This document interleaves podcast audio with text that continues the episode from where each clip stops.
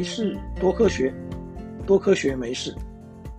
欢迎来到科学大白话的节目，我是大头丁。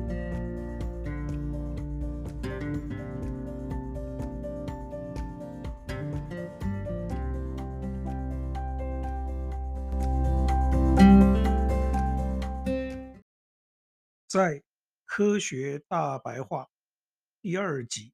猪队友的节目中，大头丁向大家介绍了什么是环境荷尔蒙。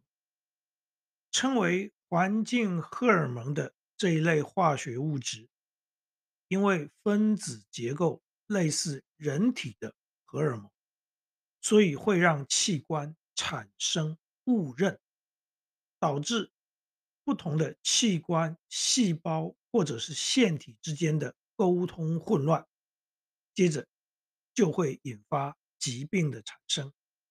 所以我用人体的猪队友来形容环境荷尔蒙：戴奥辛、多氯联苯、杀虫剂 DDT、重金属都属于环境荷尔蒙。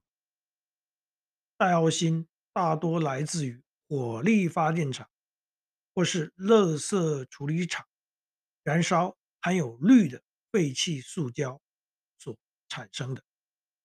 多氯联苯耐热性跟绝缘性很好，很多电容器或者是机器设备里面都有它的存在。在过去，我们会用 DDT 来杀死讨厌的蚊虫。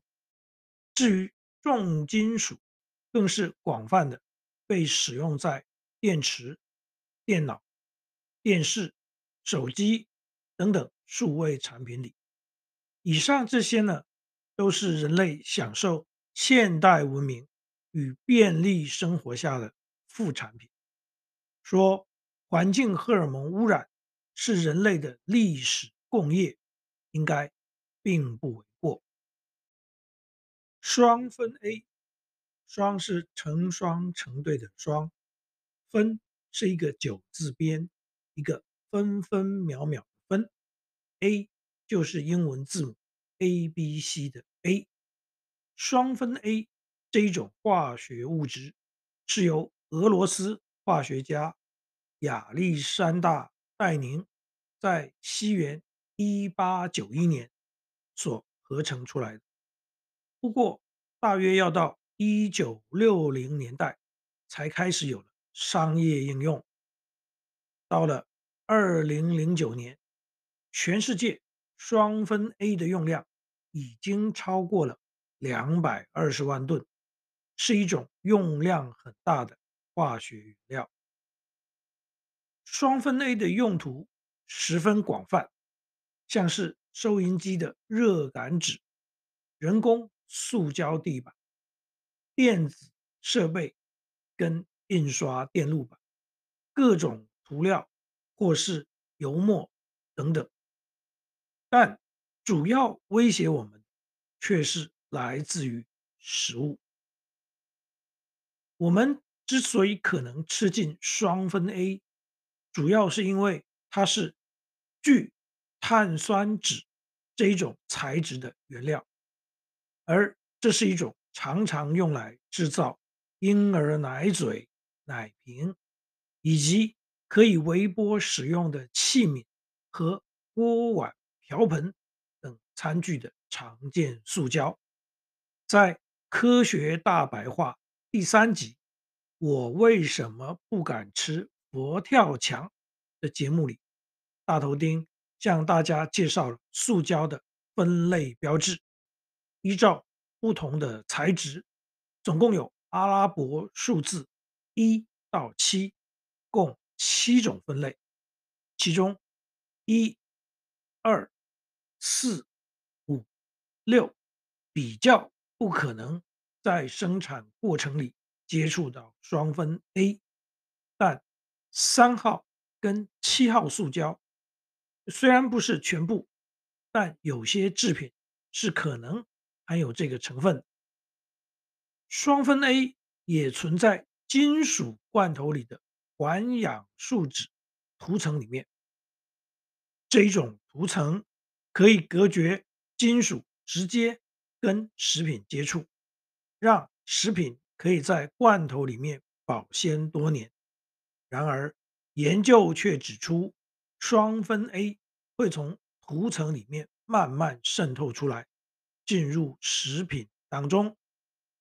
二零一六年，卫生福利部委托成功大学的研究指出，金属罐头食品里的双酚 A 浓度比一般生鲜食品要高出两到三倍。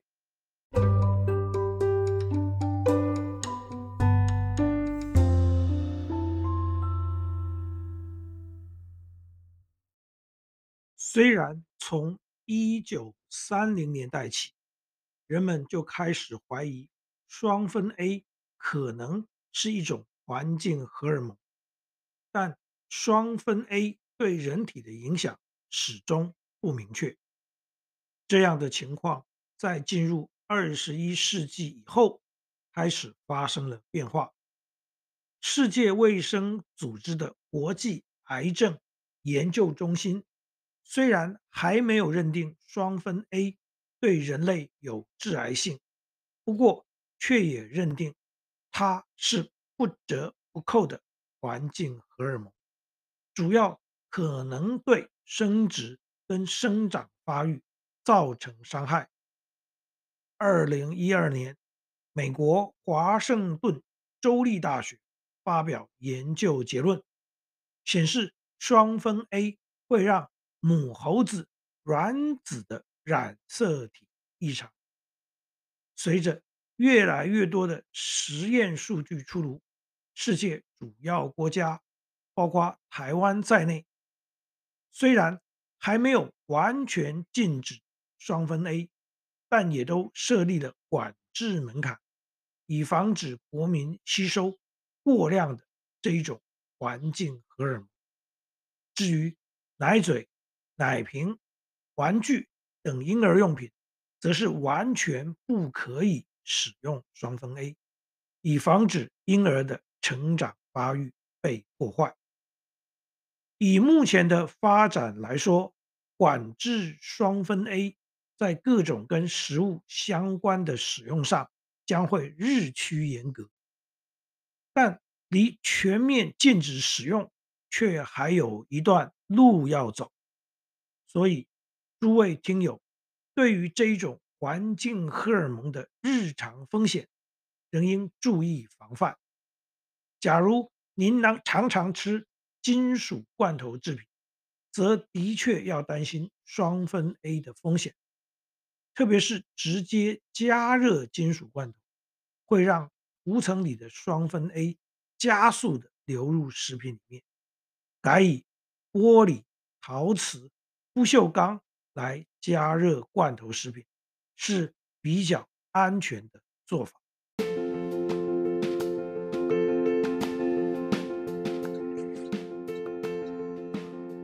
各位好朋友，谢谢您对于这一集节目的收听。如果您对这个主题有任何心得或想法，大头丁竭诚的欢迎您跟我分享。也希望您能对这个节目给予鼓励，或是提出批评与指教。没事多科学，多科学没事。我们下次见。拜拜。